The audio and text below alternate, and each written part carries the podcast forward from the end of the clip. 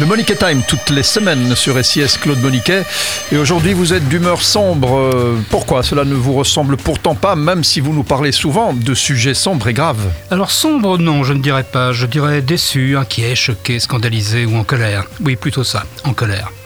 C'est qu'un homme est mort. Il est mort à Paris dans la nuit du 19 au 20 janvier. Il s'appelait René Robert, c'était un photographe. Il était connu et il était âgé de 84 ans. Alors, bien sûr, on me dira qu'un homme de 84 ans qui meurt, c'est triste pour lui et pour ses proches, mais qu'il n'y a peut-être pas de quoi en faire un plat ou une chronique radio. C'est un bel âge, comme on dit, 84 ans. Et c'est vrai que je ne l'aurais sans doute pas faite, cette chronique, si n'étaient les circonstances très particulières de la mort de cet homme. Et quelles sont, Claude Moniquet, ces circonstances? Agression, meurtre, euh, attentat? Ni l'une ni l'autre, Michel. René Robert a fait un malaise. Alors, à nouveau, j'entends presque nos auditeurs se gratter la tête en se demandant ce qu'il y a de si particulier à ce qu'un homme de 84 ans meure d'un malaise. En fait, rien. Le problème, c'est que René, Robert n'est pas mort de son malaise, mais de ses suites. Il était 21h le 19 janvier et le photographe déambulait rue de Turbigo en plein hypercentre de Paris lorsqu'il fit ce malaise et s'écroula sur le trottoir. Et sur ce trottoir, il devait rester 9 heures. Je répète pour ceux qui auraient un doute ou qui penseraient avoir mal entendu, René Robert est resté allongé sur le trottoir de la rue de Turbigo, la tête en sang, parce qu'en plus il s'était blessé dans sa chute pendant 9 heures. Et pendant 9 heures, personne ne lui a porté secours, personne ne s'est arrêté, personne même n'a pensé à appeler les secours. 9 heures. Et pourtant, la rue de Turbigo, c'est pas vraiment euh, une rue euh, au centre de nulle part.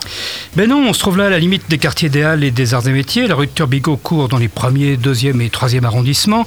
Elle coupe d'autres voies importantes, comme la rue de Réaumur, le boulevard de Sébastopol. On est à quelques centaines de mètres du centre Pompidou. Dans la rue elle-même, on compte au moins une dizaine de bars, cafés et restaurants, et dans les alentours immédiats, certainement une centaine d'établissements du même type. Tout ça pour dire que la circulation y est intense, à pied, à vélo, à trottinette ou en voiture. Et pourtant, en 9 heures, rien. Pas une réaction, pas un arrêt, pas un appel aux urgences. Dans la nuit du 19 au 20 janvier, rue de Turbigo, l'humanité était simplement aux abonnés absents. Les pompiers finiront par relever René Robert à 6h30 du matin, mais pour constater son décès par hypothermie. Et qui les avait prévenus les pompiers? Eh bien, un moins que rien, un oublié de la société, un invisible, un intouchable. Un SDF. Un de ces hommes qui savent que le froid la nuit dans la rue, ça peut tuer. Ah oui, je le précise quand même, l'année dernière, 60 SDF sont morts dans la rue à Paris, dans la même indifférence que René Robert. Alors, pour faire écho à ce que vous disiez au début de cette chronique, Michel, oui, je suis en colère.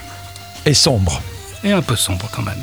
À la semaine prochaine, Claude Moniquet, pour un autre Moniquet Time sur SIS. Merci.